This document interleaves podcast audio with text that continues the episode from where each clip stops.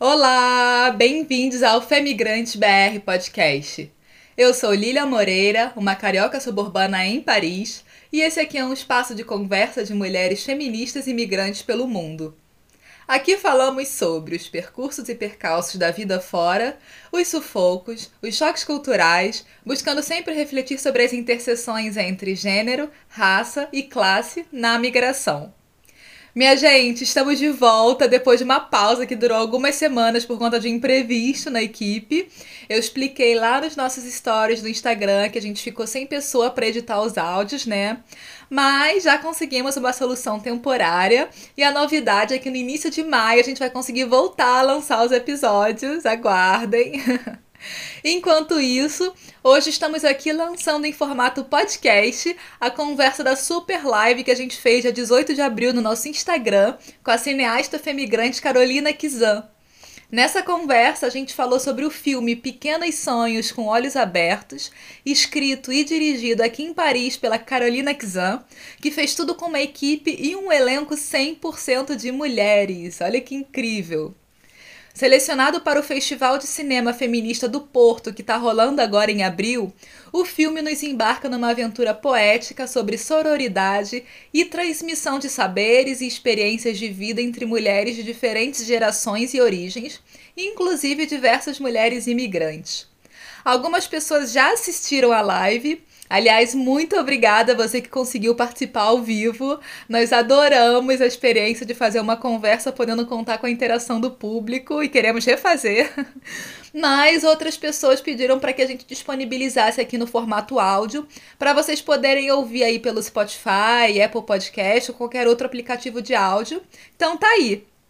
Vocês vão perceber que a qualidade do áudio tá diferente, o som não tá tão bom quanto que a gente costuma ter nos episódios tradicionais, porque essa é a conversa bruta, sem edição. É, eu tô gravando essa introdução rapidinha do microfone do meu celular mesmo. Tô sem tempo de montar os equipamentos de áudio só para isso. E na parte da conversa em si, obviamente o áudio é o som da live do Instagram. Não tinha como a gente fazer muita coisa para deixar o áudio daquele jeitinho que a gente gosta, mas dá super para entender a conversa. Então vem participar com a gente desse papo sobre a trajetória de migração da Carolina Xan e sobre o filme dela. Vambora! Tudo bem, Carol? Tudo bem com você? Tudo certo. Tava aqui ansiosa já, ainda tô, na verdade, porque é a primeira vez que a gente faz um, uma conversa assim ao vivo, né? Como eu te falei, a gente sempre faz as gravações do podcast em offline, ou mesmo quando é online, é... ninguém tem, tem ninguém assistindo, né? Então é a primeira vez que tem pessoas aqui participando. Bonjour, olá todo mundo. Alors, pour les personnes qui parlent français, je sais pas si elles sont prévenues que c'est en portugais. Je suis désolée, mais la page c'est en portugais, donc euh, malheureusement, on va devoir parler en portugais parce que sinon, il y a beaucoup de monde qui ne va pas comprendre. Désolée. Désolée, Irene. Irene, Irene tá falando português. Ah, Irene tá arrasando no português. Que bom. Bom, gente, fiquem tranquilos, a gente vai falar português, tá? É só porque acho que tem algumas pessoas aqui que não falam português, que viram o convite na página da, da Carol e da Irene, e talvez estavam achando que a gente ia falar em francês.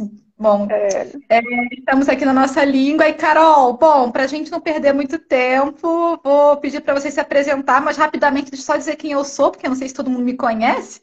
Então, bom, muito boa noite, bem-vindos a todas.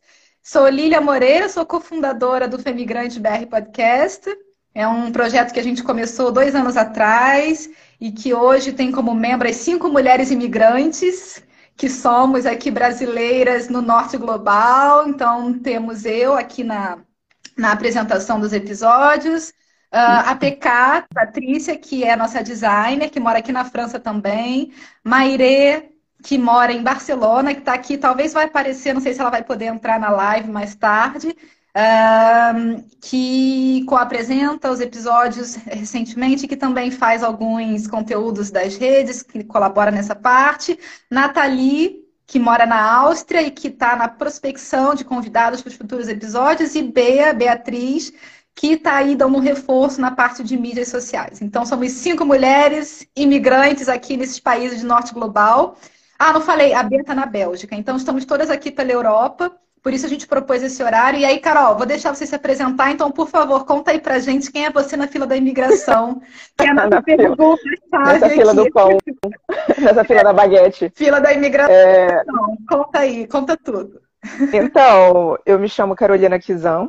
É... Sou, estou morando na França já desde 2017.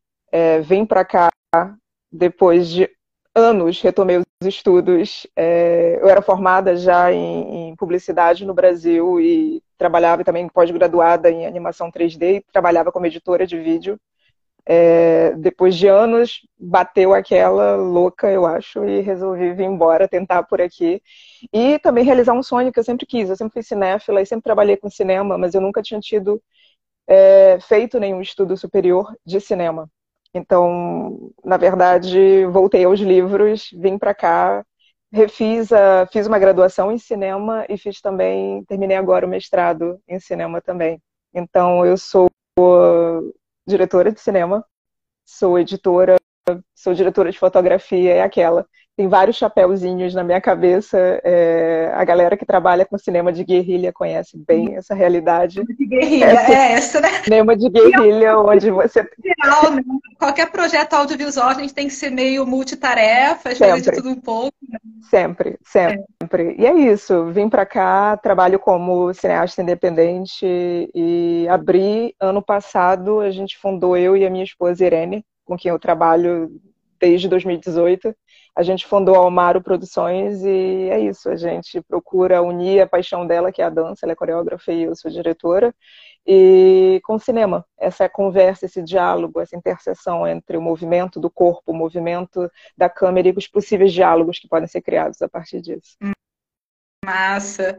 E tua trajetória aí, antes de chegar na França, como é que foi? Você é de, do Rio de Janeiro, né? Se eu não me engano. Morei, eu morei no Rio durante quase 15 anos da minha vida, mas na verdade eu nasci no norte, no Pará. Jura? Juro, paraense. paraense, paraense. E nasci em Santarém, uma cidade bem pequena. É, e depois me mudei para Belém e finalmente, quando eu terminei os estudos de, quando eu terminei publicidade, eu me mudei para o Rio, foi onde eu continuei. E aí, pronto, me mudei e é isso. Eu me apaixonei pelo Rio e acabou virando minha cidade do coração. E trabalhei durante muito tempo como editora, principalmente para televisão, para Globo. Então, é aquela, você, você aprende muito no dia a dia, mas o que eu sempre quis fazer, e sempre fazia cinema é, na lateral, é aquela, que você faz cinema no final de semana com seus amigos, porque todo mundo trabalha, todo mundo tem um trabalho oficial e acaba virando amigo.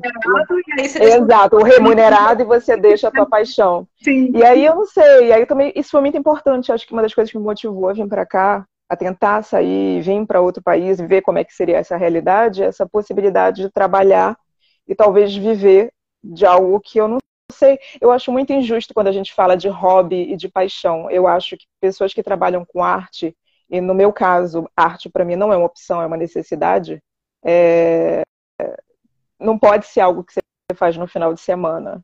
É algo que você você estuda, você batalha, você amealha conhecimento e esse conhecimento precisa ser remunerado, ele precisa ser valorizado. E eu acho que é uma coisa bacana daqui da França, que talvez a gente precise melhorar um pouco mais, talvez no Brasil, é justamente essa relação entre a galera que faz cinema, que é a minha área, e a nossa relação, o que, que é fazer cinema? Aquela coisa na, da brodagem, da camaradagem, vamos juntar todo mundo porque não tem grana, ok, super tô nessa, faço isso já há trocentos anos, mas assim, é possível é, profissionalizar uh, esse, esse trabalho. É definitivamente possível. É só pensar em outras formas de economia. É pensar em outras formas de, de economia sobre, sobre isso.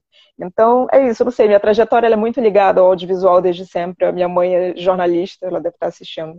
E desde pequena ela tinha um programa de cultura na TV e ela me colocava para trabalhar com ela assim, quando eu era muito pequena, e eu falei para ela, eu nunca vou ficar mais na frente da câmera, e eu lembro dela ficar arrasada, assim. Então eu descobri meu lugar atrás da câmera. é, é. A rebelião, né? Rebeldia. A rebelião, a rebelião. Não, ainda tentei, ainda tentei realmente sair da cultura, assim, o máximo da cultura. Saí um pouco, eu, eu fiz, cheguei a fazer medicina durante dois anos, três anos, e depois falei, ah, não tem jeito, acabou. Como eu falei, arte não é uma opção eu descobri isso, é uma necessidade e então não teve muito para onde correr, acabei caindo de volta no, perto da câmera. Sim.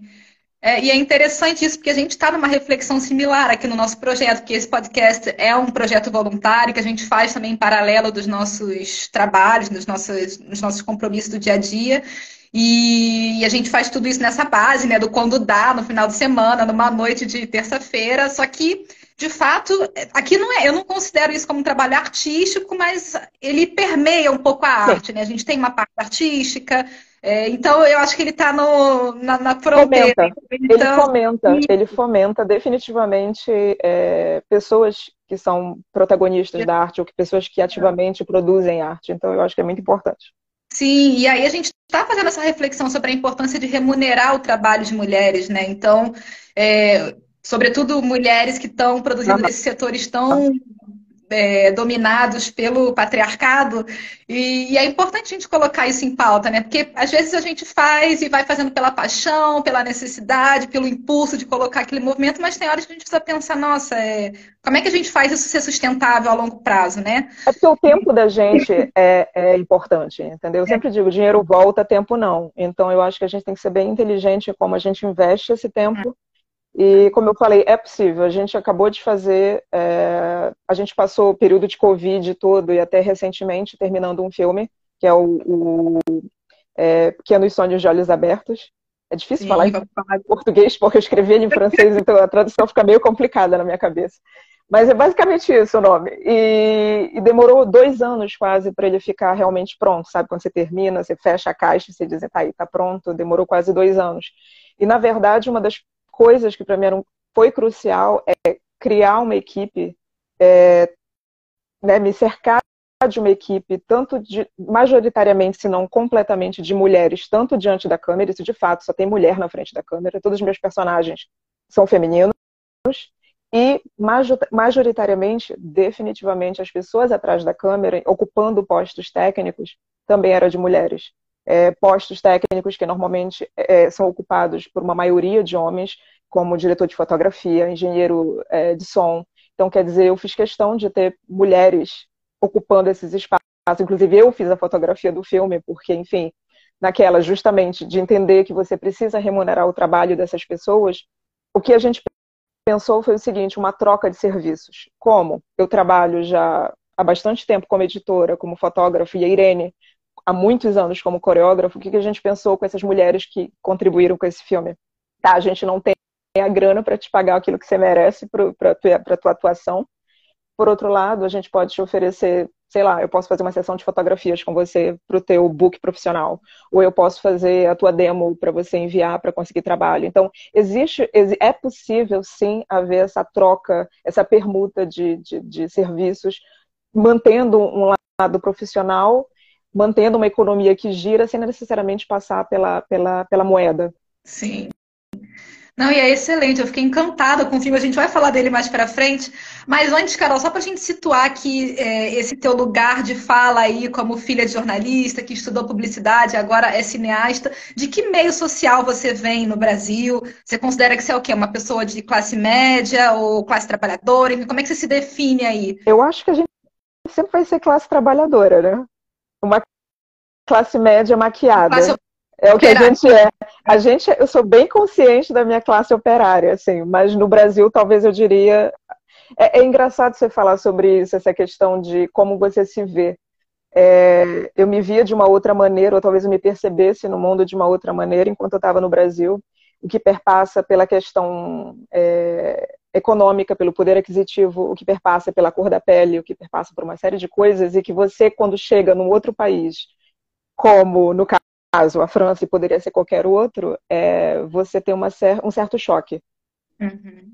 Então, quer dizer, apesar de eu fazer parte da classe maquiada média, mas que no fundo é operária, eu estou bem consciente dos privilégios que eu sempre tive, é, bem consciente dos privilégios que eu sempre tive. Eu sempre estudei onde eu quis estudar, eu sempre tive acesso a livros, sempre tive acesso à educação, nunca tive que me preocupar com pagar aluguel até eu sair da casa da minha família. Então, quer dizer, o que é muito mais do que muita gente pode dizer. Então, o fato também de eu poder escolher estar no país onde eu quero morar é um puta privilégio e eu tô bem consciente disso. Apesar desse choque que eu percebi. Então, inevitáveis, a gente fala muito disso aqui nos nossos episódios do podcast, e sempre que a gente vai levantar uma discussão, isso perpassa, porque a gente sai do nosso lugar de origem, e mesmo você, acho que, não sei, acho que no Brasil você se considerava uma mulher branca, chegando aqui na Europa, esse status, ele, ele é engraçado, eu nunca, pra você ver o tanto que é privilégio, que eu nunca tinha parado para pensar se eu era uma mulher branca, se eu era uma mulher amarela, se eu era indígena, se eu era cabocla. nunca tinha parado para pensar em nada disso, porque. Não que eu, e não que eu fosse alienada, porque eu nunca me considerei uma pessoa alienada, eu sempre tive muito ciente das, das lutas de classe, das questões raciais e sociais. No entanto, eu nunca me senti pessoalmente é, é, é, é ligada, né, sofrendo esse tipo de discriminação até chegar aqui. Exato. É o que a gente fala da racialização da migração. Exatamente. E na verdade, não é algo que não é algo que não chega a ser aquela coisa clássica do tipo entrei numa loja e as pessoas me seguem. Não, não é isso. Talvez eu não seja, eu, a pele não é tão escura assim, acho que para as pessoas me seguirem, sabe? Aqui é aquela coisa horrorosa de, uhum. de mas é o suficiente para que as pessoas, algumas pessoas me entendam ou me vejam como uma classe talvez um pouco inferior. Sim. E que eu nunca tinha percebido antes. Porque isso é, isso é muito louco, na verdade. Tipo, e não acontece o tempo todo. Tanto, tanto não acontece o tempo todo. E tanto eu não estava acostumada que eu acho que uma das vezes que isso aconteceu, acho que eu levei uma semana para perceber que tinha acontecido. Processar, né? Ficou ali no, Ficou no, no backstage. E a vida aconteceu, eu continuei vivendo aquela semana, e aí na semana seguinte eu falei, calma, eu acho que eu fui vítima de racismo. Sabe? Você diz, não, pera, se eu acho é porque eu fui. E aí você repassa a história na tua cabeça e diz, caceta, fui. É verdade, fui mesmo. Isso aconteceu. E você nem percebe. Sim. E na hora a gente fica, às vezes, até incrédulo, né? De que aquilo está acontecendo com a gente. Entra por um naquele... lado, sai pelo outro. É. Porque eu nunca tinha vivido isso no Brasil. Uhum. Exato, exato. E, e, Carol, o que, que te trouxe para a França? Porque você já tinha costume de viajar no Brasil, você já tinha vindo para cá outras vezes. Como é que surgiu essa vontade, essa relação entre você que saiu lá do Pará, foi para o Rio, vai parar na França? Eu acho, Como é que tudo isso? Eu acho que eu não consigo ficar parar quieta, eu não consigo parar quieta num lugar só. E como eu falei, eu nasci numa cidade muito pequena e embora eu tenha um carinho enorme pela cidade, pela região, eu não consigo morar em, lugar, em lugares muito pequenos eu gosto de coisas novas, eu gosto de encontrar gente diferente, eu gosto de, ser apresentada a culturas novas, eu gosto de aprender, eu gosto de estar sempre aprendendo, eu adoro e adoro descobrir que eu estava errada, entendeu? Eu uhum. adoro mudar de ideia e descobrir que eu estava errada sobre coisas, assim. Então, viajar é algo que eu acho que é inerente a todos nós. Às vezes a gente esquece, às vezes a gente não pode, mas um privilégio poder fazer isso. Um dia desse eu vi alguém colocar, ah, para viajar basta coragem. é. E uma conta bancária. Uma conta bancária que tem um pouco mais de coragem dentro. É. Mas, mas assim, é, e vir para a França, eu acho que eu sempre flertei com a ideia de vir para a França muito por causa do cinema. Sempre, como eu falei, embora eu estivesse cursando outras coisas, eu sempre fui cinéfila. Sempre fui obcecada por cinema, antes mesmo de eu perceber que eu era cinéfila. E eu sempre consumi muito filme é, francês. Então, uhum. antes sequer de eu aprender a falar a língua, eu já era encantada com a cultura francesa, eu já era encantada com, com a maneira de fazer cinema. É, embora eu consuma também blockbuster, embora eu consuma também filmes de Hollywood, eu confesso que o meu estilo de filme é um pouco mais intimista, tem essa coisa mais de um cinema francês, sei lá, sueco, norueguês, alguma coisa assim, entendeu? Eu gosto dessa, dessa narrativa um pouco mais minimalista e essa coisa menos, sabe, aquela jazz hands, entendeu? Muito cheio de então, é muito mais, fala comigo, tem, há uma comunicação direta. Então, vim para cá, eu acho que. E aquilo, como eu falei, a minha vida já estava. Eu acho que eu tenho certeza, eu não sou a primeira a falar isso, minha vida já estava toda estabilizada no Brasil. Estava com um emprego bacana, vivendo minha vida tranquila. E de repente surgiu a oportunidade de vir para cá para aprender francês. É... E eu falei, gente, por que não? Na época eu lembro de ter pirado, assim, liguei para minha mãe, eu falei, você acha que eu tô ficando louca de largar tudo aqui e passar cinco meses lá, sei lá, primeiro eu vim por cinco meses para aprender o francês, e ela me falou um negócio que sempre ficou comigo, ela, Carolina, alguém tá procurando você aqui no Brasil, tipo, você tá fugindo da polícia ou alguma coisa? Eu falei, não. Ela falou, então, qual é a pior das coisas? Não dá certo, você volta. Você sempre vai ter um lugar para voltar. E eu acho que isso de você ter um lugar para voltar te permite ir a qualquer lugar. A tua raiz está ali. Embora Sim, a gente tem você não precise estar ali. Sim, o Porto Seguro seguro.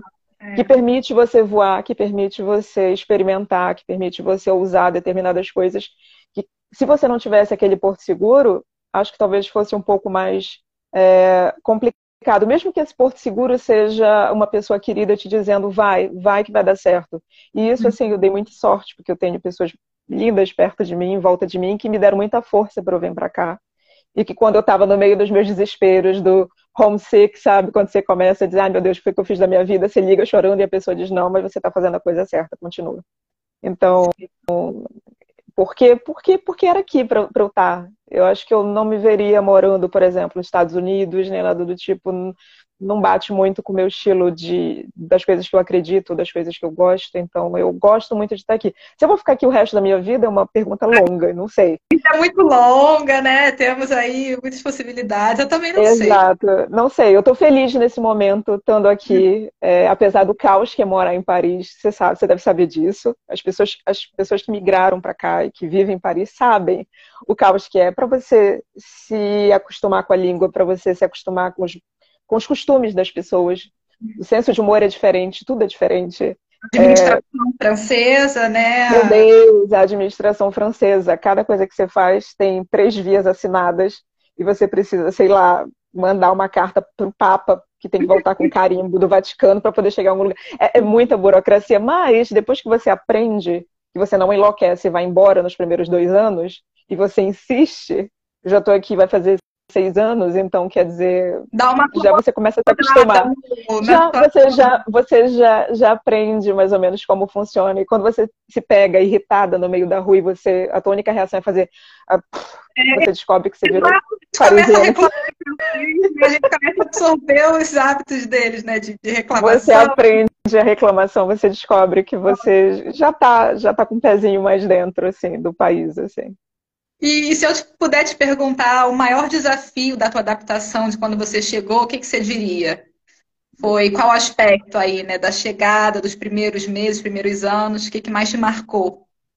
O que mais me marcou, eu acho que foi entender o ritmo do país, entender o ritmo da cidade. Eu não posso falar pelo país, porque você sabe que daqui de Paris para qualquer outra cidade muda absurdamente a maneira de, de ser.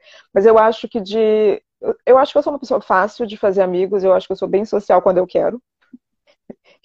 Quando quero. Talvez a Irene, talvez a Irene ria disso. Quando eu quero, eu posso ser bem social. Então, quer dizer, eu nunca senti que eu tivesse um problema em fazer amizades com pessoas, de maneira alguma, mas existe uma diferença entre você fazer amigos e você fazer pessoas que você vai para bater um papo ou tomar um vinho no bar. Nossa, então, eu acho um ponto de episódio aqui, fazer novas amizades na migração. Amizades, cara. entendeu? Eu tô falando de amizades, assim. E é engraçado, porque eu acho que hoje em dia, amigos, amigos que eu tenho aqui, eu acho que eu tenho poucos amigos, amigos brasileiros aqui. Eu acho que a maioria é, é daqui. O que é franceses? engraçado, franceses, eu acho que é engraçado. Não sei se franceses, mas gente que mora aqui. Não tem, é uma mistura, né? Paris tem isso também, que é muito bacana.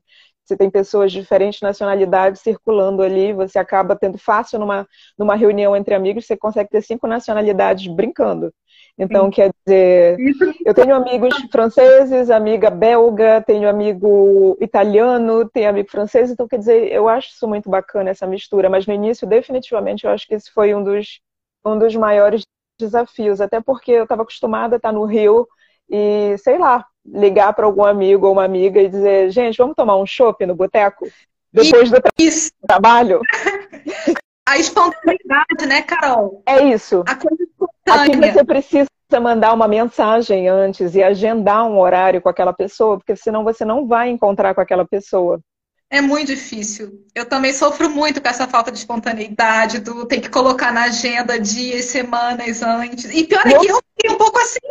Eu fiquei também. É isso que eu ia dizer. O horrível disso é que eu já, já escutei reclamação de brasileiras aqui que dizem que me mandam uma mensagem entonada, ah, vamos tomar algum, sei lá, vamos tomar um vinho, alguma coisa. Eu digo, ah, por que você não mandou mensagem antes? Agora eu não posso, porque vamos combinar para o outro dia. Quer dizer, a minha espontaneidade, ela também tá meio minada, assim, com esse comportamento, mas... Roubado de nós, eu era a pessoa que, sabe, vamos ali rapidinho. Mas sabe que eu tenho uma teoria, não sei se você concorda. Eu moro no subúrbio de Paris, então o acesso aqui, embora seja facilitado, porque a gente tem trem, tem uma Sim. rede de transporte público eficiente, o acesso ele acaba sendo distante, né? Mesmo que eu tenha aqui o meu RER que me leva para o centro de Paris em 20 minutos, mas de repente para eu ir para a amiga que mora lá no 15 que é do outro lado, eu vou levar uma hora e dez, uma hora e quinze. Então eu acho que é uma cidade que ela, ela tem essa contradição, Exato. porque ao mesmo tempo que ela é muito densa, né? E tem muita coisa acontecendo, tem esse aspecto meio eparpia, como é que fala isso? Assim, meio espalhado, meio, espalhado. meio difuso, sabe? Então, é assim. eu sinto. E, dependendo, e você sabe, se, dependendo do bairro onde você morar, né, do arrondissement, do distrito onde você morar aqui em Paris, você vai ver que tem uma vida noturna, uma vida diária, diurna, ou, ou uma vida completamente diferente das outras. Sim. Por exemplo, eu moro no 14. O 14 eu percebi, antes eu morava no 20. O 20 era um caos, ah, assim, mas um caos engraçado. O 20 era um caos engraçado. Então tem um.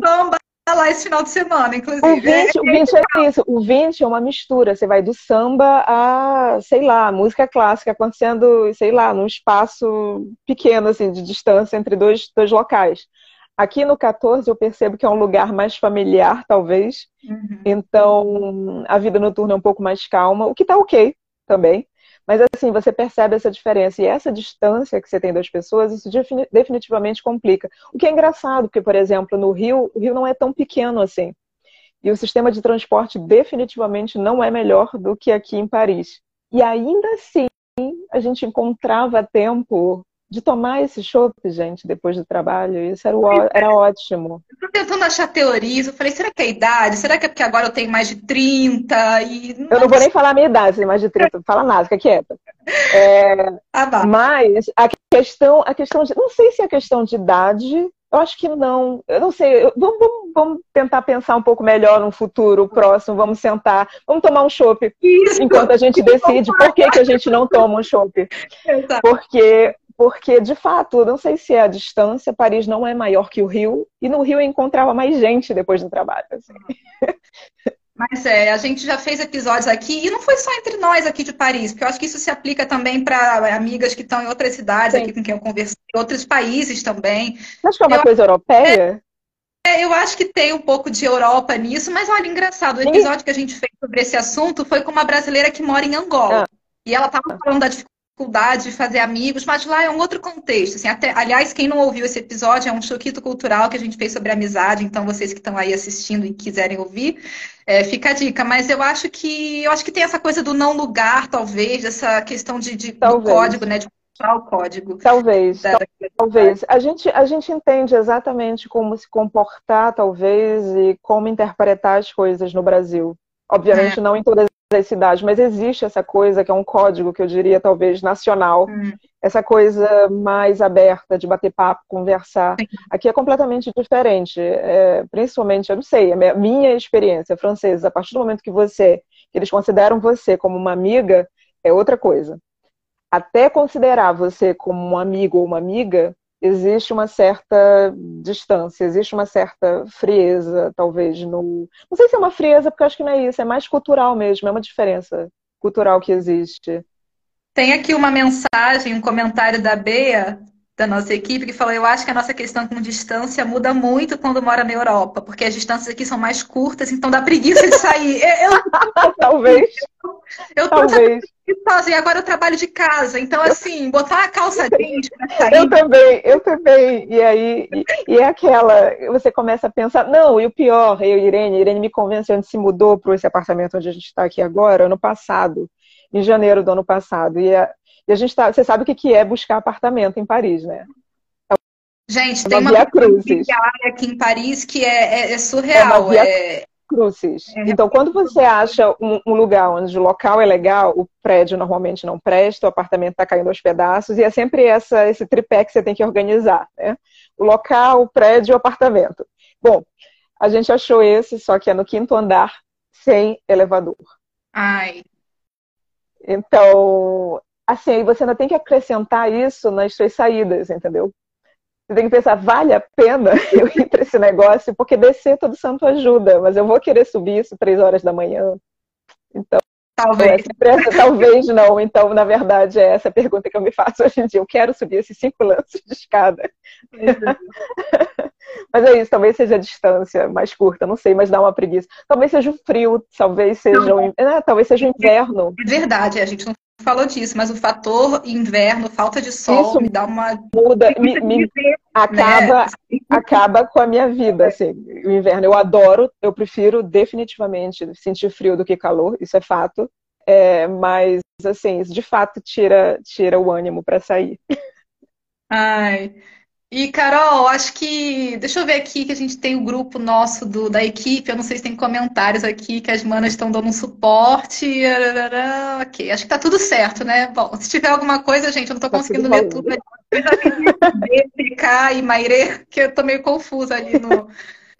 Mas olha, o, Carol, acho que a gente. É... Vamos começar a falar então do teu filme, né? Do. Ai, pra mim é difícil falar em português também. Pequenos Sonhos. Sonhos com olhos abertos. Com, é com olhos abertos. Aquela que está tentando lembrar o nome do próprio filme. É. é. pequenos olhos com olhos pequenos sonhos com olhos abertos. Com olhos abertos, que é um filme que você fez no contexto da tua formação, né, do teu mestrado aqui, não é isso? Então, como, trabalho... como é que surgiu o projeto do filme? Uhum. E aí depois a gente vai entrar um pouquinho mais na na questão do, do enredo em si. Eu não sei se a gente pode falar muito. Claro, claro, pode.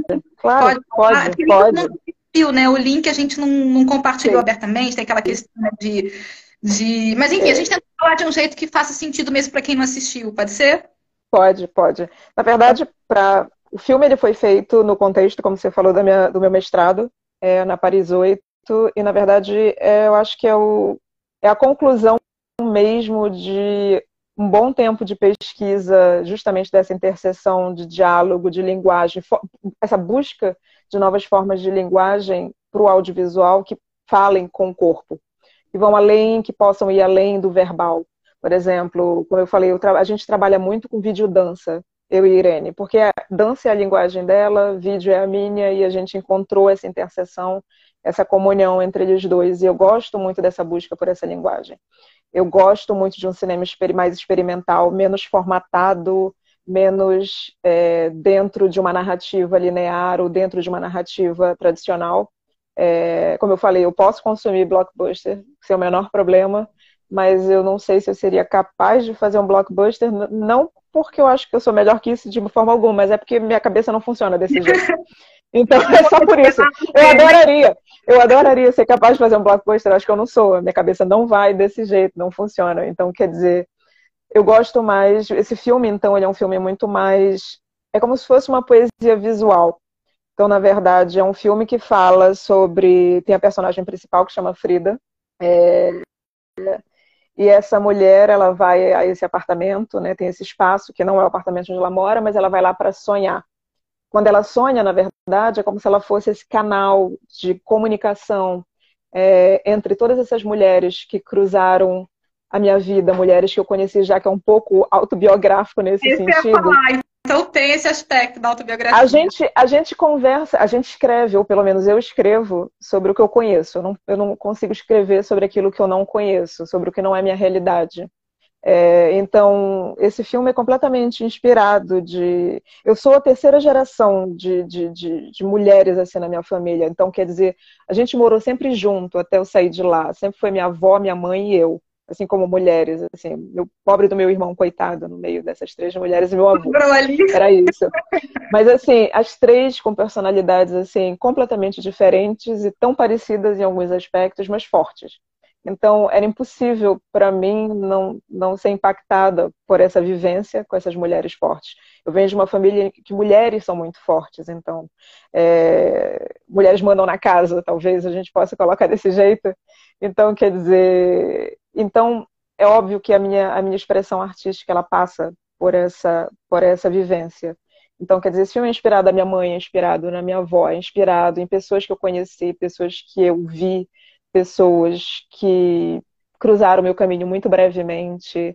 Então, quer dizer, é porque falar sobre um filme, falar sobre sororidade nesse filme, sobre um filme feminista, essa mulher que sonha, porque o que ela faz? Ela sonha.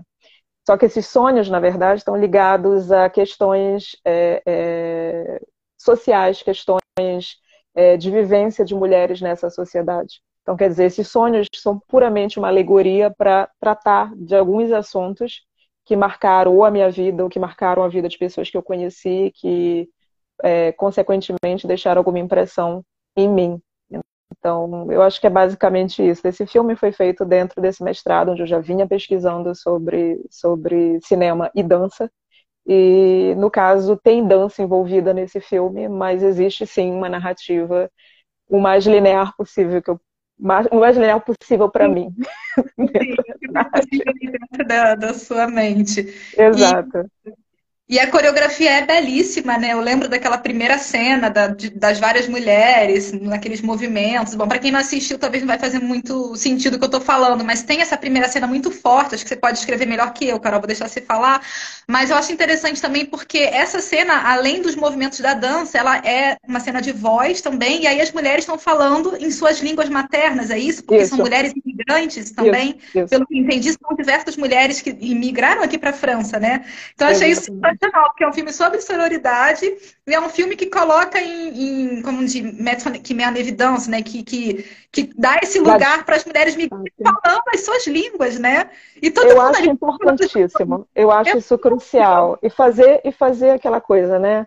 É, fazer um filme feminista, um filme sobre sororidade. O que, que seria isso? Eu, não, eu não, não posso, nem que eu quisesse, eu poderia dizer, eu estou fazendo um filme sobre é, olá. Mas, eu... nossa, nossa membro entrou aqui para participar um pouquinho, mas continua. Eu não imagino fazer um filme sobre a entidade mulher. Não existe essa entidade mulher, correto? Então, quer dizer, o máximo que eu poderia fazer é tentar falar da minha vivência, da minha experiência em relação a essas experiências, é, em relação a esses, esses momentos, e colocar o máximo que eu pudesse de pessoas dif diferentes. Eu queria mulheres de diferentes idades, diferentes corpos, diferentes origens, e falar a língua materna. É, é, é, é lindo porque foi teu primeira, o teu primeiro momento de expressão. Primeira vez que você conseguiu se exprimir foi na tua língua materna. Então, a pergunta que eu fiz para aquela cena, e que não está no filme, mas que não fazia o menor sentido na minha cabeça colocar a pergunta, era quando foi, eu perguntei para cada uma delas individualmente, eram sete mulheres, e eu perguntei quando foi que você se descobriu mulher? Qual foi o dia na tua vida que você disse, ah, eu sou mulher? E ali o que cada uma estava falando era, uma é porque ela estava brincando e viu a sombra do cabelo dela, do, do, do rabinho de cavalo dela no chão, é, e ela disse, ah, o garoto não tem isso, eu tenho, o menino disse que estava apaixonado por mim, a outra é porque tinha 13 anos e homem estava olhando para as pernas dela. Então, quer dizer, dentro de uma pergunta que é tão vasta, você tem um, aí um, infinitas possibilidades de resposta que tanto podem perpassar por uma, a inocência de você descobrir que você tem rabo de cavalo, ou até por uma situação mais traumática, onde, sei lá, você tem 13 anos e tem um monte de marmanjo falando, mal, falando das suas pernas. Então, quer dizer, é, o que, que é ser mulher? Então, e, em nenhum momento, o que, o que foi muito importante nesse processo, com todas essas mulheres que a gente trabalhou, com as quais a gente trabalhou, eu sempre procurei ter um, apesar de eu saber exatamente o que eu estava buscando em cada cena e com cada a mensagem que eu queria passar, eu tentei ao máximo dentro disso manter a individualidade de cada uma, porque eu acho isso importante nessa nessa construção de, de, de um diálogo entre mulheres. Era isso que eu queria, uma conversa entre mulheres. E mulheres plurais.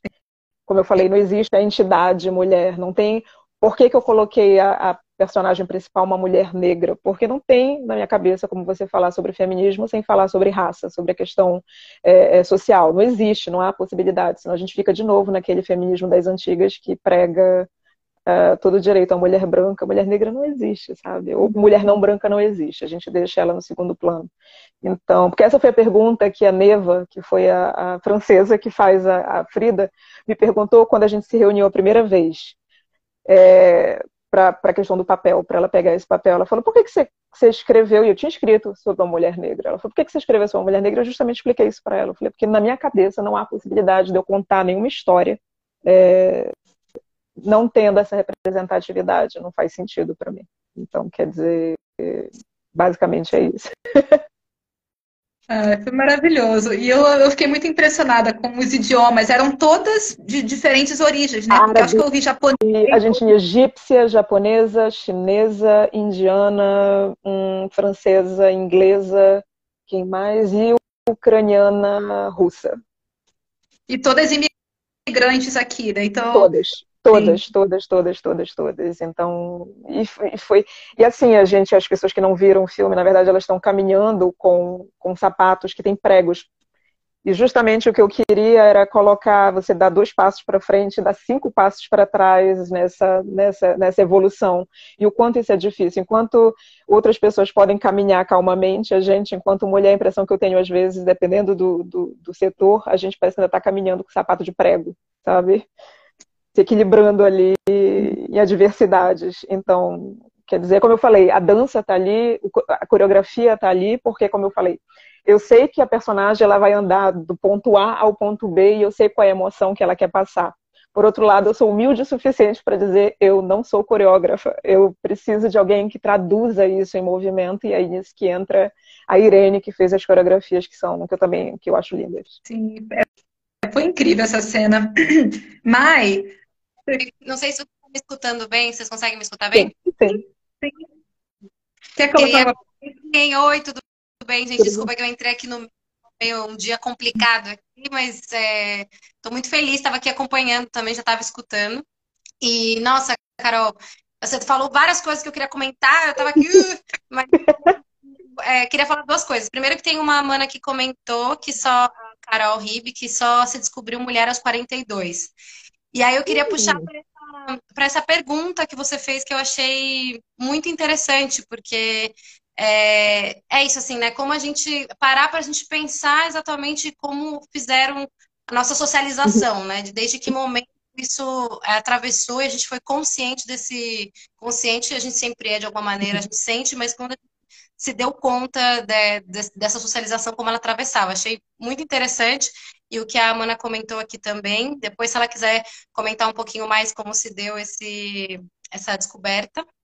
E Seria interessante. E a, outra, e a outra coisa que eu queria falar é como você casting, porque são várias mulheres de vários países, foi muito, muito legal. Eu, eu acho que é isso, né? Você comentou sobre os blockbusters, sobre fazer cinema, sobre a dificuldade de fazer arte e a dificuldade de fazer arte fora do mainstream, né? A dificuldade uhum. de fazer uma arte, arte. Então, uhum. que o que você produziu, que é maravilhoso, parabéns. Obrigada. Que é, como você fez o casting, como é que foi o seu processo de, de pensar isso, ou de elaborar, não, eu quero dessa maneira, ou não, eu já, você já sabia quem eram as pessoas, elas já estavam no seu radar, você abriu, como é que você fez? Na verdade, não. A única pessoa que eu sabia desde o início, porque foi a primeira pessoa com, que com a qual eu conversei, foi a Neva, que faz a personagem principal, a Frida. Então, quer dizer, ela, ela foi incrível porque ela ficou com a gente o período todo da gravação, sem cortar o cabelo, sem engordar, sem emagrecer, sem fazer nada, porque foi espaçada a gravação. A gente nunca gravou um atrás do outro, porque você deve ter visto, para encontrar a locação sempre foi muito complicado. E como é aquilo? Você não tem um orçamento grande o suficiente para você ir atrás dessa locação. Então, quer dizer, você é, é, um, é, um, é um Tetris que você começa a fazer um quebra-cabeça. Então, qual é o teu principal coisa? Vamos lá. A gente tem a personagem principal, ela sempre vai ter que estar na cena, não tem como mudar. E depois eu tenho essa locação. Essa locação só está livre, digamos, numa segunda-feira, às quatro horas da tarde. Embora eu tivesse já contato com algumas outras pessoas para uma determinada cena, se aquelas pessoas não pudessem estar naquela determinada cena, então elas eram realocadas no outro momento, porque não tem como. Então foi foi enlouquecedor, na verdade. Assim, eu agradeço muito a Irene, porque a Irene, como ela dá aula, ela tem ela dá aula para muitas mulheres. Então, quer dizer, eu meio que obriguei a Irene, a, usei a Irene de isca para conseguir, porque além de tudo, a gente precisava muito mais de pessoas que soubessem como movimentar o corpo do que apenas atrizes. Então, Sim. quer dizer, porque existia toda uma linguagem corporal. É, eu acho que só teve uma cena que é com aquela senhora que está nua no final, em que ela lê a vida daquela mulher nas rugas dela, em que aquela senhora, eu fui atrás dela porque eu fiz um teste com várias mulheres e foi incrível, porque eu fiquei com muito medo de não encontrar uma senhora de 75 anos que topasse ficar nua num filme com quase zero orçamento. Então eu pensei logo, falei, isso nunca vai acontecer. E aí eu peguei, mas mandei, mandei, tem cineastas.org, tem vários sites aqui que você manda e bota ali, e incrivelmente várias, várias mulheres responderam. Então, e essa, ela mandou um e-mail para mim tão tocante, ela, ela leu a cena e ela falou: Nossa, você estava falando de mim. Aí eu falei, ok, eu falei, vamos conversar. E de fato ela era aquela senhora, então quer dizer, ela é atriz mesmo, não dançarina. Mas assim, foi esse processo através de pessoas que a gente foi encontrando. Teve personagens que foram mudando, teve coisas que foram acontecendo, como eu falei, eu gosto da individualidade das pessoas. Eu não gosto de fazer uma obra que está tão engessada, sabe? Aquela coisa meio Hitchcock, que você escreve tudo e do jeito que você escreveu vai ter que ser até o final. Hum, eu não funciono desse jeito, eu vou muito no feeling. Eu sei o que eu quero, está escrito, mas isso não me impede de mudar no meio do caminho. Eu acho que esse processo, eu cheguei, sei lá, 25 versões do, do roteiro. Então, quer dizer, na 25 estava finalizado. E isso foi mudando, porque, como eu falei, a gente gravou uma cena no mês, cinco meses depois gravou de novo, porque a gente começou a gravar, era período de Covid, então tinha toque de recolher, tinha tudo isso, então era muito complicado é, sair daqui de Paris para ir atrás desses locais. Então, quer dizer, foi todo um processo de adaptação. E com essas mulheres foi a mesma coisa. Teve gente, por exemplo, a parte de dança, a parte que elas cantam, porque, por exemplo, eu descobri que a Luciana Tomier, eu conheci a Lu nesse processo que a gente fez o videoclipe onde a gente se Sim, encontrou, Lilian. Conheceu, é. Assim que a gente se conheceu, então quer dizer, eu não sabia que a Lu cantava. E aí, de repente, a Lu me aparece com aquela voz maravilhosa. A Neva, que é a personagem principal, eu não sabia que a Neva cantava no início, porque essa galera esconde o jogo no início. Então, quer dizer, um belo dia, no meio de um ensaio, ela começou a cantar, eu falei, para tudo. Eu falei, você canta? eu falei, calma que eu vou refazer esse negócio todo. Então, foi uma reescritura, foi, foi reescrever cada cena em função das pessoas que estavam ali. Então, quer dizer, raramente você tem a oportunidade de fazer um filme onde você reescreve cenas por causa das pessoas que estão ali. Normalmente, você fica indo atrás de pessoas para encaixar na cena. E, então, esse foi um exercício interessante, de não saber exatamente quem era e a cena ganhar vida pouco antes da gente ir na gravação. Então, isso foi um processo também interessante, eu diria. Você acha que tem alguma coisa a ver? E agora eu vou soltar aqui a minha, o que eu senti. Sabe coisa a ver com, com o fato de você estar fazendo uma produção sobre sororidade, sobre construção, sobre união, sobre o fato de serem mulheres ali. Claro, como você quis preservar a individualidade ou a característica de cada uma, isso parece, para mim, foi muito natural. Assim, uhum. eu vi num, que eram, que eram pessoas ali, sabe? Que não eram personagens. Personagens. Não é, eram personagens. Acharam naqueles personagens. E aí, obviamente, tem as suas. Então, assim, é muito interessante. E é muito louco também escutar você falar que é a realidade do, da, da arte uhum. sem orçamento, Sim. da arte é, feita por uma mulher, por uma mulher imigrante, que é isso, você vai se adaptando, né? A falta do local, você tem que encaixar 80 coisas, porque não é só colocar uma câmera ali e juntar as... Não, foi um quebra-cabeça longo para a gente conseguir encaixar tudo. É, é, é, um trabalho enlouquecedor, assim, e a base de produção, basicamente, era eu e Irene. Então, quer dizer, duas mulheres, assim, no meio de Covid no meio de tudo e a gente. Então, assim, independente de qualquer coisa, obviamente, eu olho para o filme hoje em dia, é um filme pelo qual eu tenho um carinho enorme, tem coisas que eu gostaria de ter feito diferente, mas é aquilo. Não tinha como. O que não deu para ser feito diferente, porque realmente, na prática, não tinha como. Mas, assim, eu tenho um puta orgulho dele pelo trabalho todo que foi feito, por tudo isso que foi construído com a gente, com essas mulheres, amizades que surgiram nesse processo e que perduram sabe? E aquilo que eu estava falando há pouco com a Lília, apesar de não ter um orçamento, eu acho que isso é importante. É, existe maneiras de fazer essa economia girar. Uma economia baseada, talvez, nessa sororidade, eu diria. Não sei se é. Talvez. Porque, por exemplo, eu não sei. Obviamente, eu estava fazendo um filme sobre mulheres, é, e ter mulheres na equipe, obviamente, sempre foi muito importante para mim. Eu já trabalhei muito em cinema no Brasil com sete de filmagem onde majoritariamente você tinha homens ocupando postos técnicos. E eu não sei, eu percebi claramente uma diferença no set de filmagem em todos os sets de gravação durante esse processo que a gente teve aqui, que foram quase dois anos. É, não existia uma competição, não existia uma necessidade de ficar gritando, olha como eu sou a melhor, não existiu em momento algum a necessidade de dizer, olha como eu tenho a melhor, sei lá, sabe? É, Para não dizer isso é verdade, a questão só teve uma vez em que eu me estressei e que, na verdade, tinham dois homens no set. Um era engenheiro, um era engenheiro de som e o outro estava lá, não sei porquê, apareceu e resolveu que queria dar uma mão para alguém.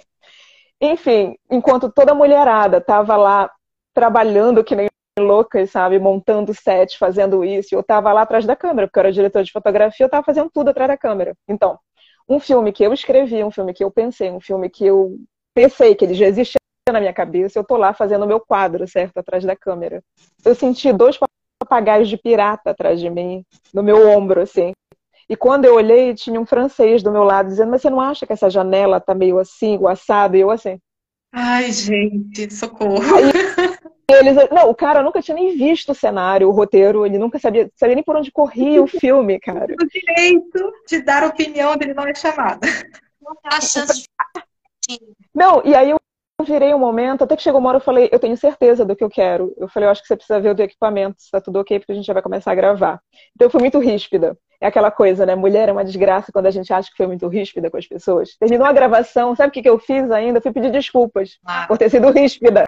Mas é, eu faço igual. Três dias depois, e tá. Porque eu estava ocupada, pensando no trabalho, no enquadramento, em tudo, estava trabalhando.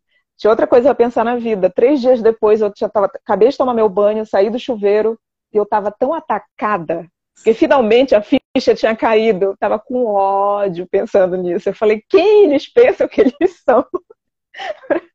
Eu fico me perguntando, se eu fosse um homem, eles estariam ali atrás com um papagaio de pirata falando no meu ouvido. Eu acho pouco provável, porque eu já vi isso acontecer e nunca, aliás, eu nunca tinha visto isso acontecer. Ainda mais, normalmente que você tem diretor de fotografia igual um papagaio de pirata, mas isso está ok, porque ele tem que ficar atrás da câmera, levando em consideração que eu era a diretora e a diretora de fotografia, eu não sei o que, que o engenheiro de som estava fazendo atrás de mim. Mas, enfim, é, é só para dar uma ideia. Essa foi a única vez em quase dois anos em que eu senti um pouco mais de desgaste num set de filmagem. Um desgaste desnecessário, muito mais do que a questão de, ah, porque ele estava enchendo meu saco, é muito mais um desgaste de energia que poderia ter sido usada, talvez, é, é, é melhor. Sim. Sim. Eu, então, eu acho, cara. Ui. Não, não, não. não. Desculpa. Conclui é, eu acho interessante o ponto que você tocou sobre competição, porque eu fui pesquisar um pouco a, a origem desse conceito de sororidade e eu vi que ele foi criado ele foi proposto né, por uma escritora, que é a Kate Millett, nos anos, Millett, eu acho, nos anos 70. Uhum. E, e, ela queria, assim, o, a base do conceito era explicar o que, é esse movimento uhum. ético uhum. entre mulheres, que é uma resposta, uma, uma alternativa, né? acho que até uma, uma oposição a essa ideia de que a gente está em competição o tempo todo, né? De que as mulheres estão disputando pela atenção dos homens, por quem tem a melhor maquiagem, uhum. por quem tem o corpo melhor assim, melhor assado.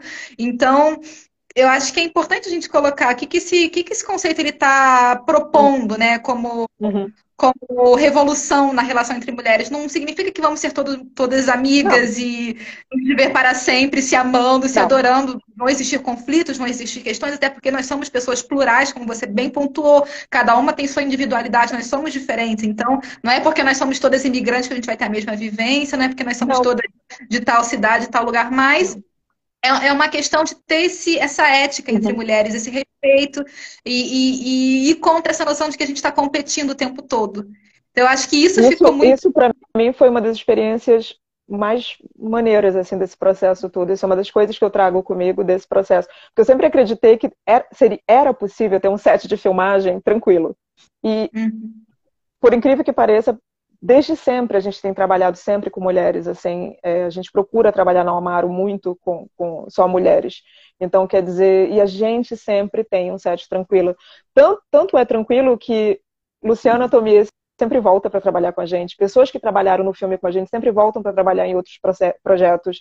É, Ludmilla, que era a, a russa ucraniana, que estava também no filme. Então, quer dizer, tem, tem figurinhas repetidas que voltam justamente porque a gente procura ao máximo evitar ambientes tóxicos. Porque, primeiro, não tem a menor necessidade, nunca ninguém vai me convencer de que há necessidade de ter um ambiente tóxico dentro do audiovisual para que um filme seja feito.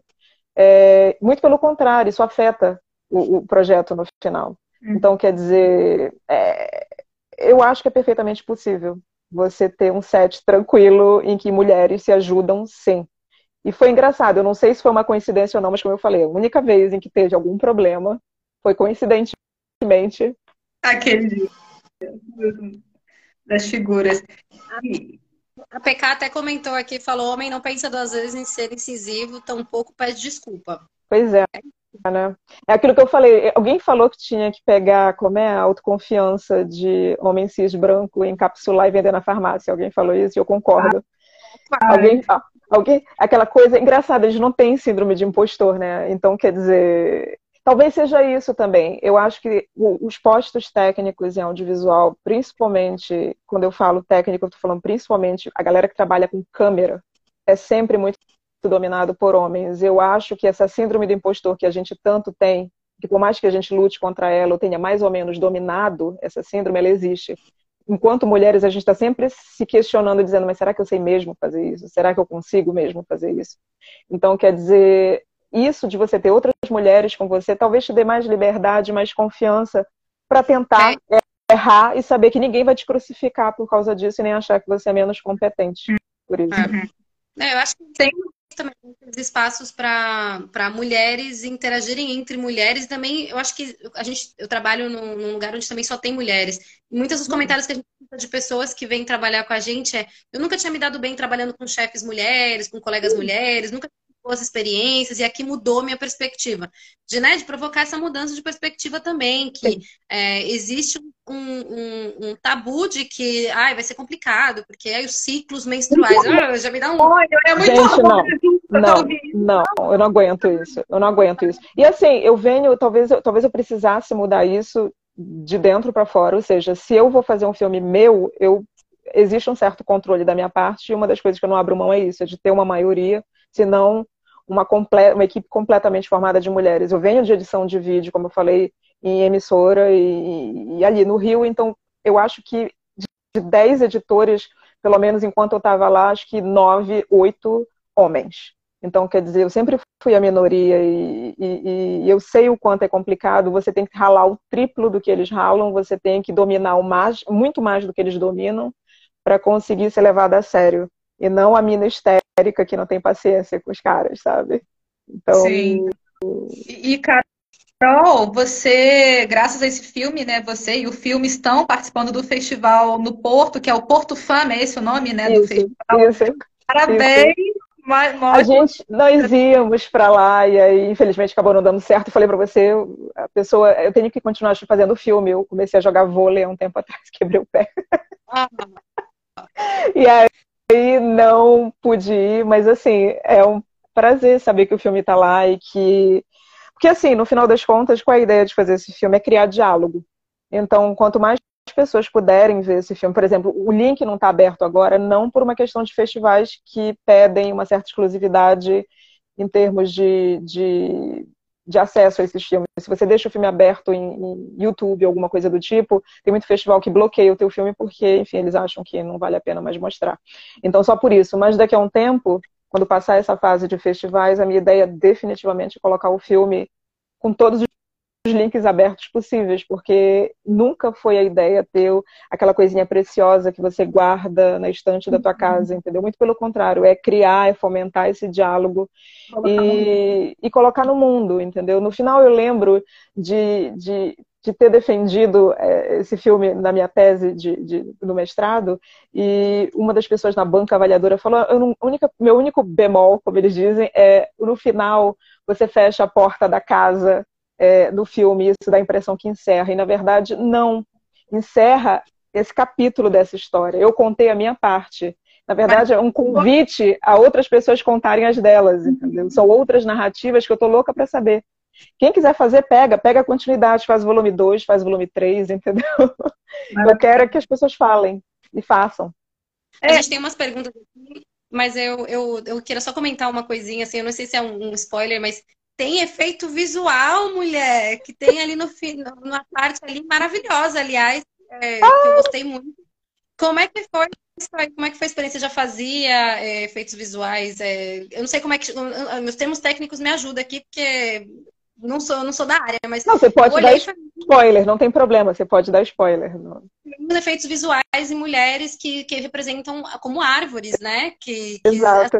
Nossa, eu não sei se as meninas que fizeram isso estão assistindo, acho que não. É a Isabela, é a Amanda e, gente, eu esqueci o outro nome, me desculpa, já peço desculpas desde já. É... Giovana. Giovana, Isabela e Amanda. Na verdade, a gente encontrou na reta final, porque aquela cena, justamente que elas ficam com pernas meio de árvores, a gente. Foi a última cena praticamente que a gente gravou, porque eu já sabia que ia ser a mais caótica. Então, na verdade, aquilo foi um campo, foi, foi um ateliê é, um estúdio de teatro, na verdade, um pouco longe daqui de Paris, que cedeu o espaço para gente. E, na verdade, é um campo enorme que a gente colocou vários tecidos azuis no chão, justamente para cortar e inserir água, inserir tudo aquilo. E basicamente foi isso. Foi o que a gente chama de bricolagem, assim, as meninas fizeram as pernas do zero, assim. Então... Ah, não é feito, então existe aqui toda... Aquilo não, é... existiu, não, elas quase, elas devem me odiar até hoje. Porque... Não, vou deixar vontade de ver, vejam, porque. E, e é isso, assim, foi, foi tudo, na verdade. Eu tentei ao máximo ter efeitos visuais, mas tentar que esses efeitos visuais fossem reais. E não algo feito digitalmente o tempo todo. Obviamente, tem muito trabalho digital, a colorimetria, tipo, eu tive que fazer toda a colorimetria e, acrescentar alguns efeitos, algumas coisas, isso eu já sabia que eu teria que fazer. Mas, no geral, eu queria muito que as coisas se mantivessem dentro de algo feito com as mãos, algo palpável, e não algo digital, em 3D ou nada do tipo. Isso também foi Sim. um desafio. Eu não sei se a gente tem 60 minutos só ou se a live pode durar um pouquinho mais, porque já vai dar 60 minutos. Uh, bom, se cortar. Eu, eu, tenho mais uma pergunta, Carol, para você. Vai, se cortar, se cortar a galera tá. entende que cortou. É, se cortar, gente, é assim. Aqui. Oi? Oi? Antes de cortar, uma mulher pergunta que se não desaparece, a gente não encontra mais. Sim, Vai, conta. Pergunta da PK, que é relacionada ao festival. A PK está perguntando aqui: o mercado do audiovisual ainda é um mercado também fechado para mulheres? Sempre escutamos grandes nomes do gênero masculino nos bastidores de grandes filmes, mas pouquíssimos nomes do gênero feminino. E como podemos nos apoiar mais nesse meio? Porque ela também trabalha na, no audiovisual eu, como fotógrafa, designer. Eu, eu acho que está mudando, isso é fato mas ainda está em passos de tartaruga perto. O cinema tem o quê? Quantos anos? 200, não, menos. São quantos anos de cinema? 128? Algo por aí. A gente considerar Chaplin, né? Quando é que foi, gente? Muito primeiro com Charlie? antes. 1895 eles consideram o início do cinema, lá 1895. Então aí já vão o quê? 120 e poucos anos. Eu sou de humanas. É. Eu não sei fazer conta. E aí... Três de humana, desgraça. Então, mas assim, se você pensar, sim, é, só, é a passo de tartaruga, assim, saca? Que, que as coisas estão caminhando. Talvez por isso eu goste muito. Eu acho que aqui, por exemplo, na França, existe, acho que talvez uma abertura um pouco maior, eu posso estar errada, o tempo vai me dizer, um pouco mais aberta, existe uma abertura um pouco maior para mulheres em outros postos que não seja produção que não seja script, que não seja, entendeu, maquiadora ou figurinista. E nada contra, mas é porque são espaços que eram os únicos espaços permitidos a nós, o que é absurdo, porque desde o início do cinema, antes que o cinema virasse uma indústria, nossa, estava permeado por mulheres incríveis. Você tem Germaine Dulac, você tem, você tem Neil Chapman, você tem Chapman, você tem várias diretoras que foram apagadas da história do cinema, é, porque virou essa indústria fálica e Como tem várias né?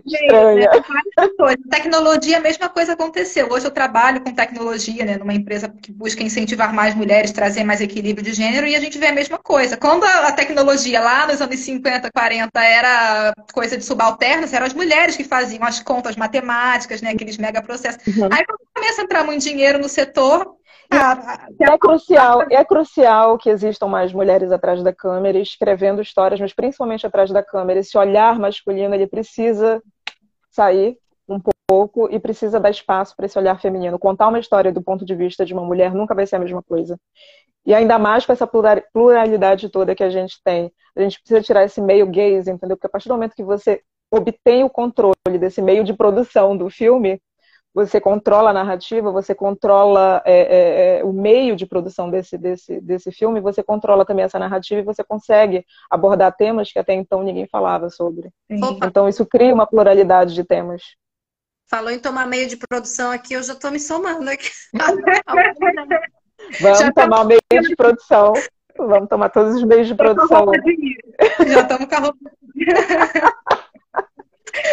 É, mas, Carol, só para voltar para o festival, esse festival, o Porto Fama, ele uhum. coloca uhum. em evidência só filmes, produções femininas, não é isso? De mulheres. Sim, sim, sim, então, sim. é 100% produção ali de, das com olhar, não é isso? É, exato, com um olhar voltado mais para a produção feita por mulheres. Então, isso é muito importante. Eu acho que ter, ter festivais assim, e, e espero que festivais mais mainstream, festivais mais é, estabelecidos no mercado comecem também a abrir mais espaço para outras formas de narrativas que não seja essa narrativa enlatada de início, meio e fim. Cara, eu gosto de falar sobre a vida e a vida não é início, meio e fim. Hum, a vida não é linear desse jeito. Eu estava vendo sobre, sobre, acho que sobre podcast, alguma coisa sobre a Virginia Woolf, que é a minha, minha nova obsessão agora, que fala justamente sobre isso. A gente, a gente contempla o passado, vive o presente, mas de olho no futuro. Então a gente é tudo ao mesmo tempo. Então falar sobre a vida com início, meio e fim é completamente idiota.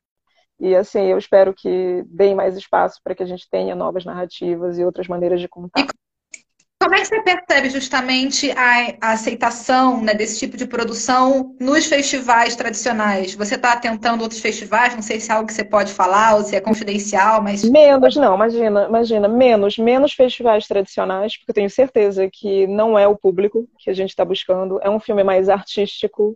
Que, eu, também me incomoda muito falar que é um filme artístico.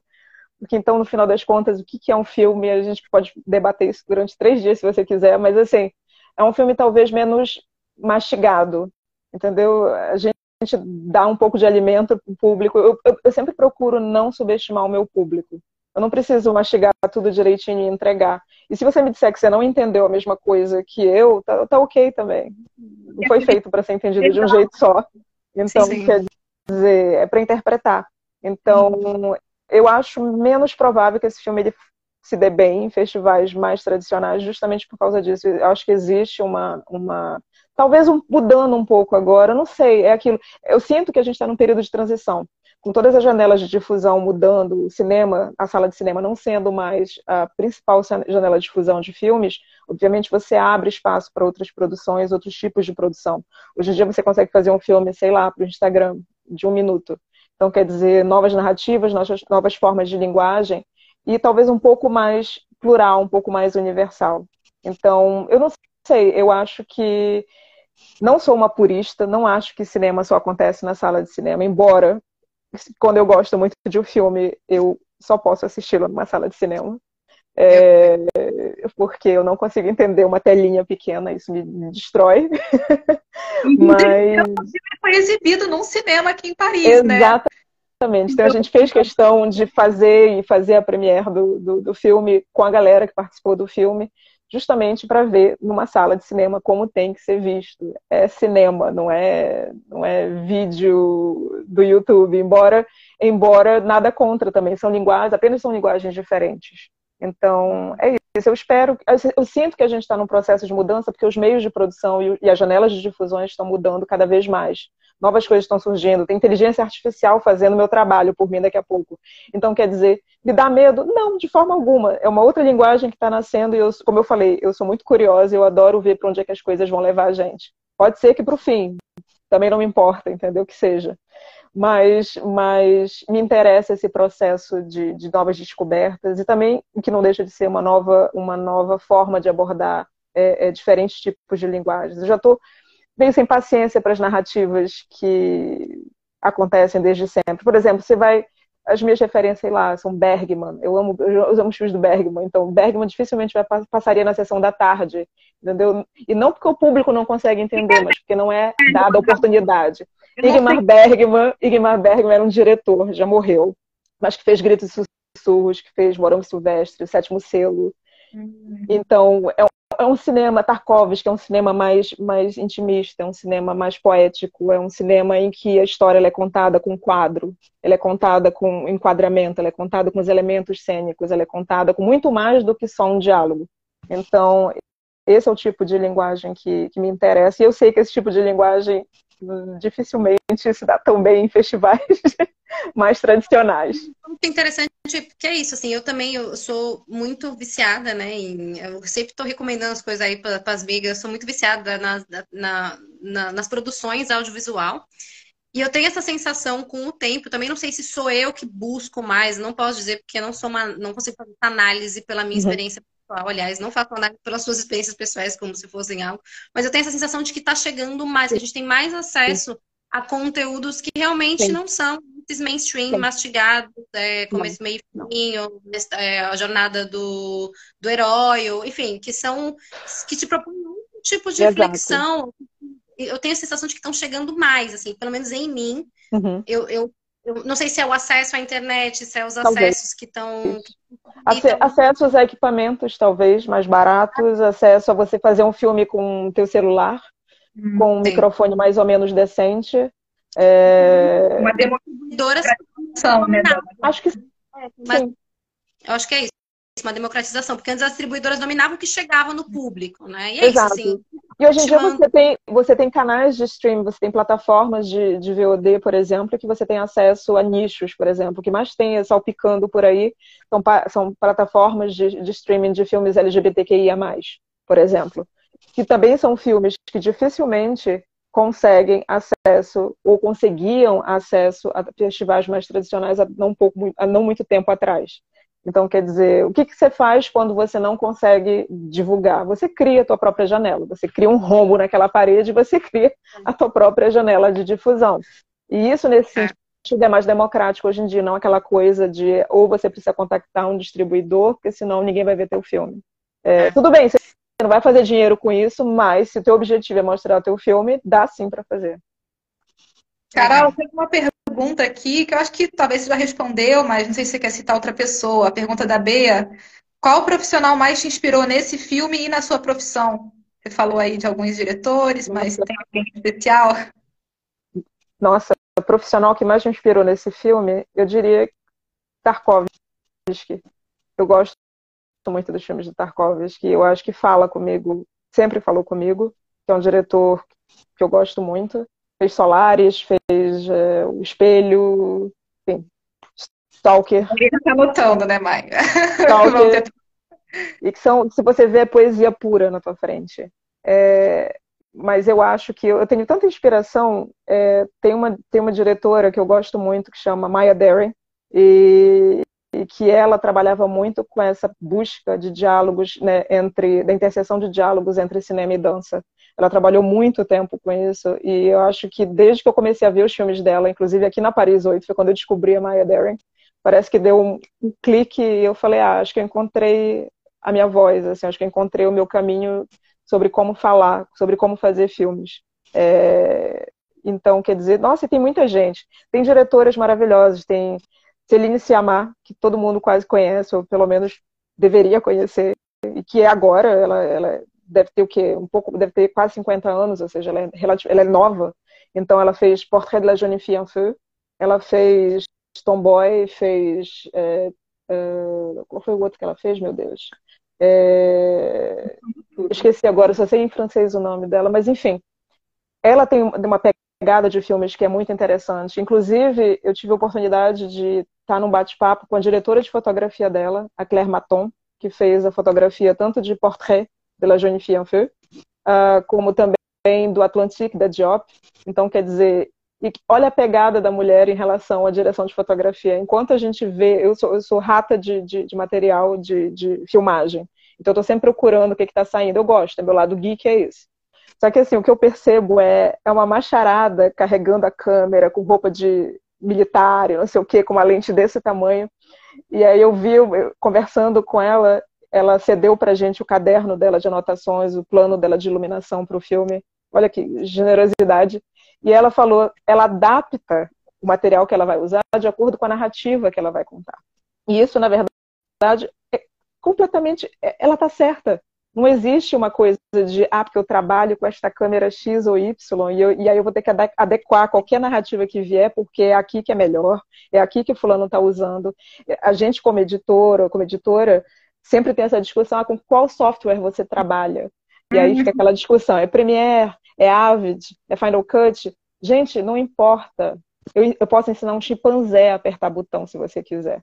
Editar é escrever, é reescrever, reescrever, reescrever, reescrever. Não é o botão que você aperta e nem qual botão que você vai apertar, é qual a história que você está querendo contar, é isso que importa. Então, quer dizer, quem me inspira é gente que, que conta história. É, Celine Sciamma, Maya Deren, você tem Germaine Dulac no, no começo do cinema.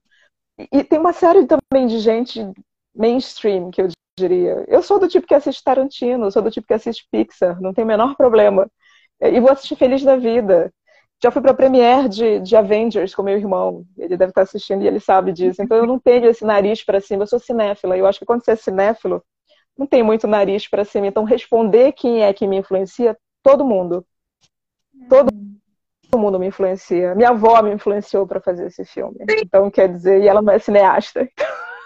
Eu acho que você pega um pouquinho de cada, né, de cada elemento desse, de cada disso, né? A gente vive disso. Se você conta histórias, seja através de imagem, de pintura, de, de imagem de movimento, de pintura, de fotografia, música, o que quer que seja, você você é meio vampiro, acho que às vezes, entendeu? Vai sugando um pouquinho suga pessoas. Exato. E você de uma maneira, faz uma de uma maneira ok, de uma maneira ok, Sim. sem trazer mal a ninguém, mas você vive, você é uma esponja, pelo menos eu vivo assim, eu vivo criando histórias. Esse filme, por exemplo, ele nasceu todo de ideias que eu fui anotando num caderninho durante um ano, antes mesmo de eu pensar em fazer esse filme eram ideias que vinham na minha cabeça, ou sonhos que vinham na minha cabeça e que eu anotava. Então, tudo isso, na verdade, está ligado a esse filme. Quando é, o que, que acontece quando você permite que o teu inconsciente simplesmente vá? Aonde isso leva você quando você não coloca barreiras? Ah, mas eu não vou ter dinheiro para fazer isso. Ou, ah, mas isso aqui é muito complicado. Ah, mas eu não vou achar atriz. O que, que acontece quando você elimina essas barreiras e você se permite criar sem ter nenhum tipo de, de, de, de amarra ou nada do tipo? É uma experiência, é interessante. Eu sugiro a todo mundo tentar em suas respectivas áreas, isso é interessante. Mas é isso, também esse negócio de consumir várias coisas, de ter, é, é também ter várias perspectivas, né? Você não se, se resumir à, criação não, de uma não. arte pura, porque não existe, não existe. isso. É assim. Não, não existe isso. Eu, eu, eu, eu eu acho que eu nunca conseguiria. Eu adoro fotografia, eu fotografo, eu adoro ilustrar, eu ilustro em 2D, 3D, enfim. Eu preciso, é como eu falei, eu acho que a arte, a criação principalmente, tem gente que, para aquelas pessoas, a criação talvez seja o, o hobby do final de semana. Para algumas pessoas, e essas são artistas de verdade, é uma necessidade. Sim. Não há outro caminho. Eu não faço isso porque não sobrou mais nada para eu fazer ou porque é algo que eu acordei um dia e disse, ah, eu acho que eu vou fazer cinema. Nossa, eu adoraria, na verdade, que a minha necessidade fosse outra, mais prática, talvez, entendeu? Mais simples, entendeu? Mais palpável e mais alcançável, com um pouco mais de facilidade. Mas não, é uma necessidade. E quando você se dá conta disso, na verdade, não é uma pergunta que você tem que se fazer, é algo que você e é óbvio que eu me faço essa pergunta todos os dias, porque você fica, será que eu estou fazendo a coisa certa? Irene que o diga, minha esposa, que eu vivo com perguntas existenciais, dizendo, Irene, você tem certeza que eu tenho que fazer isso? Eu acho que eu, eu acho que eu não sou boa nisso. E ela cala a boca. Chega. porque é isso, a gente é, é tão difícil que é ok a gente se questionar, mas cuidado para não se prender muito e não fazer as coisas que você tem para fazer. E eu acho que isso vale para tudo. É, e consuma lê um livro, vê um filme, ouve uma música, sai, vai ver gente. Não sei, a gente vive disso tudo. Como eu falei, a gente só pode escrever e a gente só pode criar em cima daquilo que a gente conhece. Se você não vive nada, se você não consome nada, se você não consome nada, se você não, não, não se alimenta de nada, que não seja apenas comida, não tem como você criar nada. Ou então, o que você estava falando da importância da multiplicidade, né? Se você só se alimenta do mesmo tipo de conteúdo, mesmo tipo de narrativa, aí você vai ter o single story, né? É aquela Exato. narrativa única, repetida. Sempre. Então, eu acho que essa é riqueza dessa pluralidade que você está colocando, é. né? E... Eu acho que é isso que é importante. Ai. Ai. Porque, olha, eu acho que tudo que você falou aí é me atravessa assim de, de uma maneira ou de outra. E, e, é muito importante porque é isso é a gente às vezes duvida de nós mesmos e não é exatamente pelas certezas que a gente tem, senão pelos aqueles uhum. inputs que vêm de fora ou pela sociedade que a gente vive, uhum. como a gente vive, o que necessita para viver nessa sociedade, é, como o capitalismo move as coisas, o que é proposto é, como sucesso, êxito, o que, que é, né? O que, que a gente tem idealizado também das nossas crenças, também mudar de país muda-se muito esse paradigma, uhum. né? Sim. É uma pessoa bem e para pessoas, pessoas que querem fazer, que querem criar, é aquilo que você falou, a gente vive sim numa sociedade capitalista, obviamente não tem como negar. É, tem como escapar muito disso?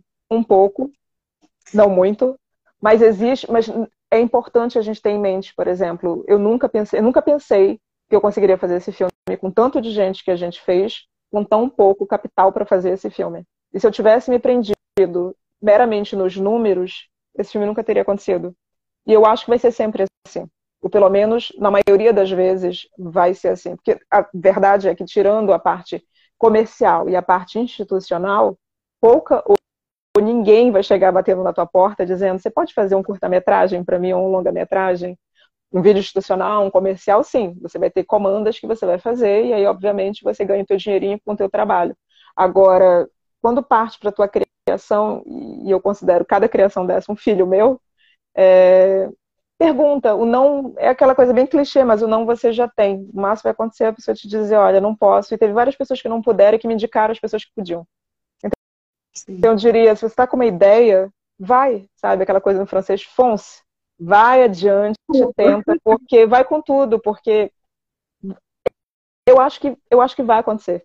Entendeu? Eu sempre acredito que as coisas vão acontecer nos momentos mais complicados desses dois anos de produção desse filme. Eu sempre achei, eu falei, gente, não tem condições disso aqui dar certo. E deu. E sempre vai dar. Você tem que acreditar. Esse é o mais importante, eu acho. Ou pelo menos se, se cercar de pessoas que acreditem em você no teu trabalho. Sim. Eu acho que isso volta para a sororidade, né? Para a gente amarrar. Para amarrar, eu acho que é isso. Se cerque, se cerca de uma gangue boa, entendeu? De uma galera do bem, se cerca de gente que quer o teu bem, se cerca de gente que acredita no teu potencial e que você acredita no potencial delas. Hoje é o meu projeto, amanhã pode ser o seu, que a gente troca uma ideia e de repente a gente vai juntar forças e vai fazer, sabe? Sim. Então, é isso, é, é, é, é essa união que precisa acontecer. E que a gente precisa lembrar sempre que, sim, a gente pode se unir, apesar de todas as diferenças, apesar da gente não pensar da mesma maneira, apesar da gente não ter os mesmos backgrounds, apesar da gente não ter a mesma destinação, eu acho que é importante essa união e a gente. Isso, juntar forças mesmo e fazer as coisas acontecerem. Boa. E só para comentar aqui no final do seu, do seu vídeo, você fala, que você comentou agora no começo, mas queria só para fechar que foi uma coisa também que, que eu acho que é isso, que é, que é para todas as irmãs que cruzaram o meu caminho e para todas aquelas que eu nunca conhecerei. Uhum.